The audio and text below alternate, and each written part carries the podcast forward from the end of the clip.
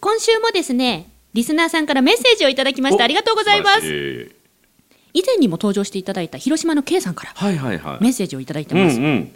こんにちは。こんにちは。先日、うん第106回で質問を読んでいただきました、広島の K です。うん。待ちに待った理事長と丸山さんのサイン入り、お褒め立つステッカーと、うん高校生ボランティアアワードサイン入りステッカーが届きました。おー素晴らしいけどちょっと待ってこの待ちに待ったっていうのこれちょっとスルーできひんねこれなぜ待ちに待ってもらったのかっていうのはちょっと理由があったよね、届いたからいいんじゃないですか。ちなみにこれ高校生ボランティアアワードのサイン入りのステッカーってこれはその当時一番旬なステッカーにサインして送ったんだけどこれ8月の出来事やからねでそこからすっごい届くのが遅れたというのはここで話すと長いので112回目の今日褒めを聞いていただくと、ま、るちゃんがまさかの開封式をするためにステッカーをずっと自分のところで10日間ぐらい あの抱き込んでいて届けられなかったということの思いも込めて待ちに待ったと。だだだからちゃんと私、あのあれです、あの褒め立つ事務局さんに先制メールを送ったんです、ほう2019年10月18日に誓いのメールを、うん褒め立つ事務局の皆様、この度は大変申し訳ありませんでした、うんびっくりマーク。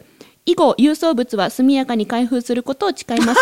2019年10月18日、先生丸山久美子と。あのね、普通郵送物は速やかに開けるというのが、あの大人の常識だと思いますので。あのね、これでね、うん褒め立つ事務局はここで終わらなかった。うん。返信が来たんですよ。丸山久美子様、んおはようございます。うんまるちゃんの誓い確認いたしました。んなんか贈るものないかなさすがだなと思いました。ああ、どれだけ早く開封するかのね。面白いわ。さすが褒め立つ事務局やでね。あのこの広島の K さん、うん引き続きメッセージいただいてるので、うんオープニングの後にご紹介いたします。はい褒めるだけが褒め立つじゃない、はい。日常の中からダイヤの原石を探し光を当てる褒める達人的生き方を提案する今日も褒め立つこんにちは。なっこも褒める、褒める達人、褒め立つこと西村孝之です。こんにちは。褒め立つビギナーまるっと空気をつかむ MC の丸山久美子です。この番組はですね、褒め立つって何と褒め立つに興味を持っていただいた方、そして褒め立つ検定は受けた、あるいは褒め立つの研修を受けた、講演会は聞いたんだけども、最近褒め立つご無沙汰だなっていう方に褒め立つを楽しく楽しくお伝えする。そういう番組です。はい。そして広島の K さんですね、えー第6回の今日褒め繰り返し繰り返し聞いてますあ質と、問していただいたことに僕がアドバイスした時のそう回ですそうです、はい。あやっぱり最初に聞いた時は、はい理事長のアドバイスがナイフのようにぐさっと刺さりましたと書いてあります、うん。そのナイフを抜いて手当てしてもらっている丸山さんのような感じで聞いてました。まあ私もあの質問への回答はぐさっときたので、ああ、まるちゃんにもぐさっときたから。そうですそうです、はいはいはい。106回の放送を聞いていただくと、うんうんうん。私もぐさって言ってますね、しかし、えー2回3回10回と聞いていくうちに、うん。理事長の言葉が身に染みてきて、うん。自分の行動に生かすことができました。嬉しいですね。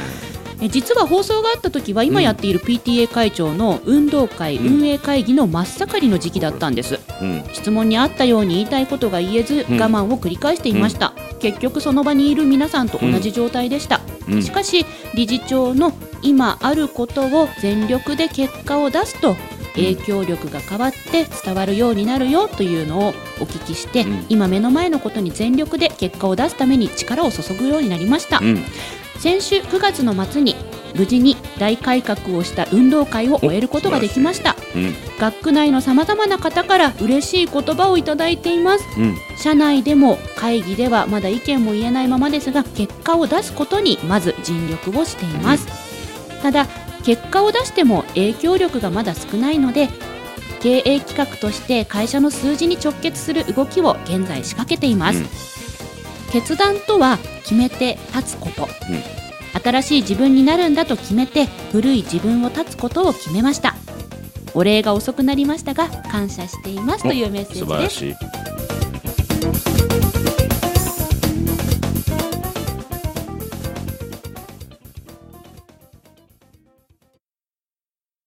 い。いいでですね。アドバイスをしっかり受け止めて実践をしていただいてるんですね。そうですね。PTA の運動会はもう成果が出たと、うんうん。でそして会社の中の会議についても、ん。えっと、まだその発言をするのではなく、ん。まずは結果を出したいと、うん。で影響力をつけたいと、うん。そのためにえ数字に直結する動きを仕掛けていると、すごいですね、K さん。ね行動に移ってるところですね。しかもはい。決断とは決めて立つこと、うんうん新しい自分になると、うん。古い自分を立つことを決めた。すごい、うん。すごい。すごい。すごい。影響を与えてるこの番組。いやあのー少なからず多くの人に影響を多分与えてると思うんやけどね。こうまざまざと、うんうん。もうご本人が僕は影響を与えてもらってますよ的に言っていただくと、うん。実感しません？実感してます。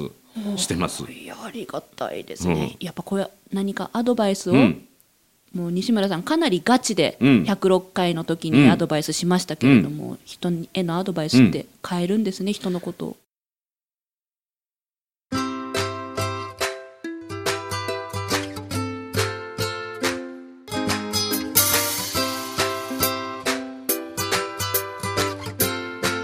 今日も褒め立つ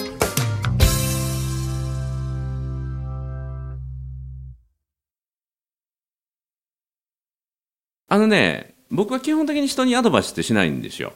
しないんですか、うん、アドバイスすることって本当に稀ですよ。じゃあ106回本当に稀だったんですか？稀。106回の回で。稀。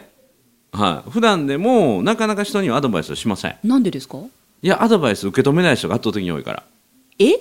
うん、こちらが良かれと思うアドバイスを受け止められなかったら何の意味もないので基本的には僕アドバイスしないんですよ聞かれること多くないですか？多いです多いです。それでもしないで相すか？談もめっちゃ多いです。ですよね。基本的には僕は共感するだけ。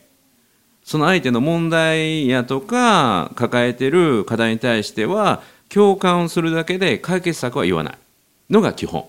そしたらなんでこの広島の K さんには、うん。あそこまでガチなアドバイスをしたんですか？あのメールの文面から、はい。この人本気やなって伝わったから。あ K さんの本気が伝わったからアドバイスをすると、うん。本気の人は何を言ってもアドバイスに聞こえるんだけどその思いがそれを解決したいという思いが本気でなくて自分の今の感情だけを守りたいっていう人はアドバイスしても、はい。正しいと思うアドバイスをしても相手の中入っていかないでしょ、うん、だから相手と話をしてこの人は自分の今の感情を解決してほしい人なのか本気で問題を解決したい人なのかということを見極めてからなるほど。多くの人は問題解決よりも自分の感情を解決してほしい人の方が圧倒的に多いので、そこに正しい解決策を言ったとしても逆に何て言うかな関係性を崩すことになるのでだからもう一つあるのは本気だなと思って相手がねそれこそぐさっとナイフが自分の甲に刺さるんだけど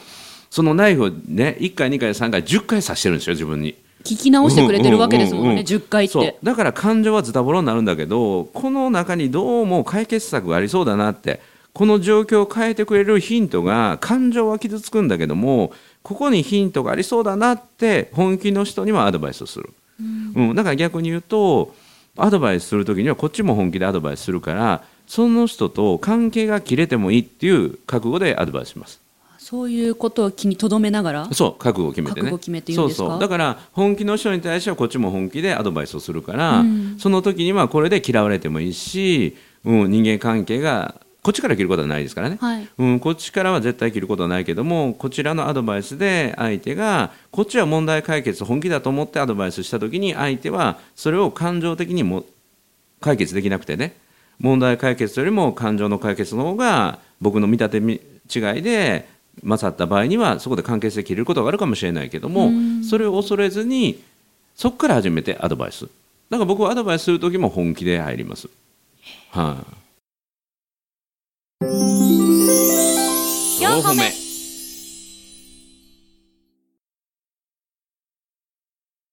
確かに106回の収録の時に、うん。この収録場所の空気がちょっとピリッとしましたよね、そう。あとドラゴンさんのね時もそうだったし、はい。はい。あの後もドラゴンさんイベントに来てくれてね。出版記あ僕のね10月15日に行った紀ノ国屋さんでの新宿本店での出版記念講演会にも来てくれてね。あそうなんですか。そうそうそう。じゃあまたお会いできたんですね久しぶりにまたお会いしてもらあのお会いして。はい。あ。お元気でした？そうめっちゃ元気に あのニコニコとご挨拶来てくれて今いきなり俺の話出とるやんけと思ってるかもしれない。そうそうそうそう。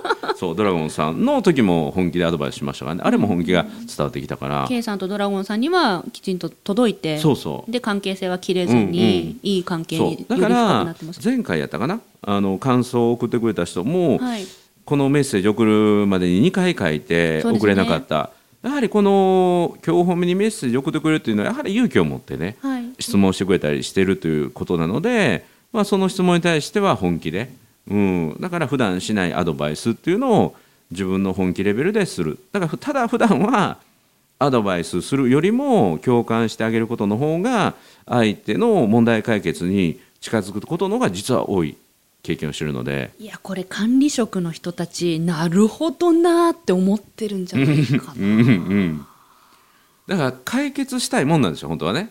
解決してさすがです部長とかさすが課長と言われたいんだけどそういうことってあんまりないんですよ、うん、あなた私の辛さ分かってないんでしょってそこで終わあるあるある部長には私たちの気持ちは分かりませんみたいなそういうのありますよね。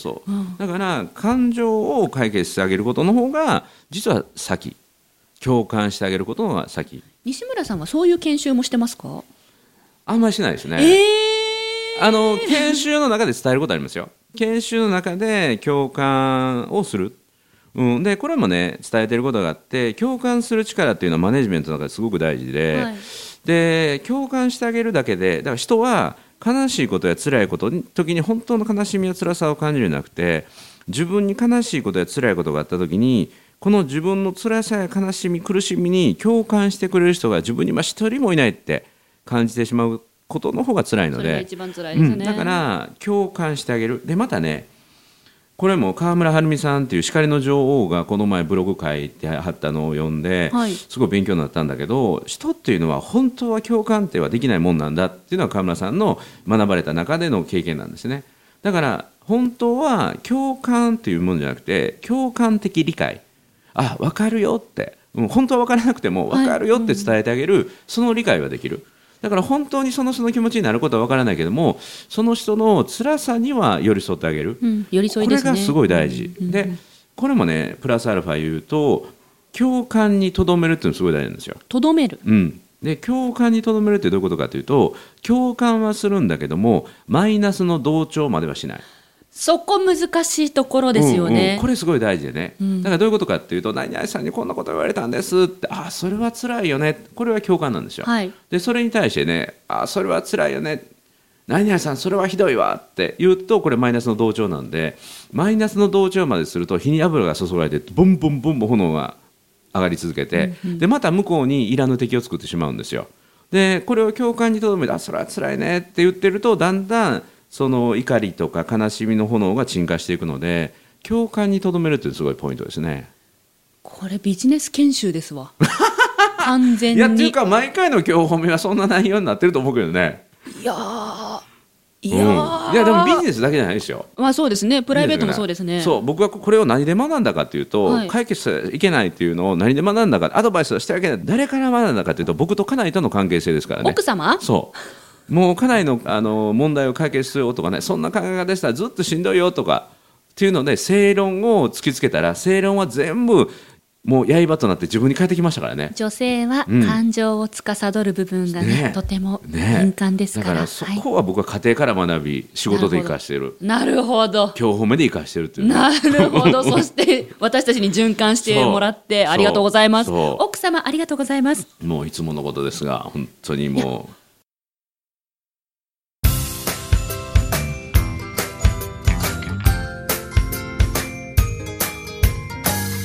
めるだけが褒め立つじゃない。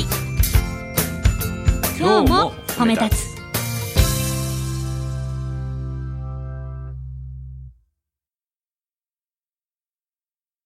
今日みたいに、こうやってね広島の K さんからいただいたメッセージで、こういうビジネス研修プライベート研修に匹敵するような内容をお届けすることができる、うん。まさにリスナーさん西村さんのバトンリレーのような、ねえだから意外と僕がアドバイスしないっていうのは知らないよみんなね、ですね、うん、アドバイスしまくってると思う。基本的にアドバイスを受けてるんだけどガチの本気のアドバイスは実はすることはほとんどない。リスナーの皆さん、これから西村さんが誰かに相談を持ちかけられたのを目撃したときは、西村さんがどういう対応しているか、うん。そこもこっそりお楽しみください。本気やなっていう人はもうガチでいくからね、うん、それはそれで面白いですよ。はい、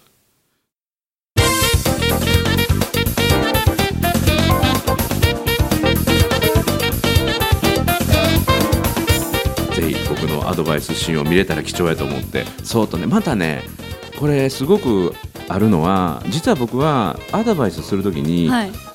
本当は A さんにしてるアドバイスを B さんに伝えたい場合に A さんに対して言うときあります。それは A さんと B さんが同じ空間にいる場合ですか？そうそうそうそう。でどういうことかというと自分に対するフィードバックってきつくて入ってこないんだけど他人に対するフィードバックアドバイスって自分の中にすごい受け入れやすいんですよ。だからまさに今日のまるちゃんなんかそうでっていうか毎回のまるちゃんがそうで、はい。相談者からのアドバイスがなんていうかな流れ玉のように自分のとこ飛んでいくる。や本当にぐさですよ。そうそう。それがこれねアドバイスを届ける一つの僕が使ってるこっそり使ってるあんまり人に言ってないテクニックの一つ。直撃で言うんじゃなくて流れ玉を飛ばすっていう。よく見えますねそういう図式が、うん。そう。大事大事。あーこれを鷹の目って言うんですね。あたかちゃんの目？そうです。お後がよろしいようでということで泣く子も褒める褒める達人褒め立つこと西村孝之と。褒め立つビギナーまるっと空気をつかむ MC の丸山久美子でした。今日も褒め立つ。それではまた次回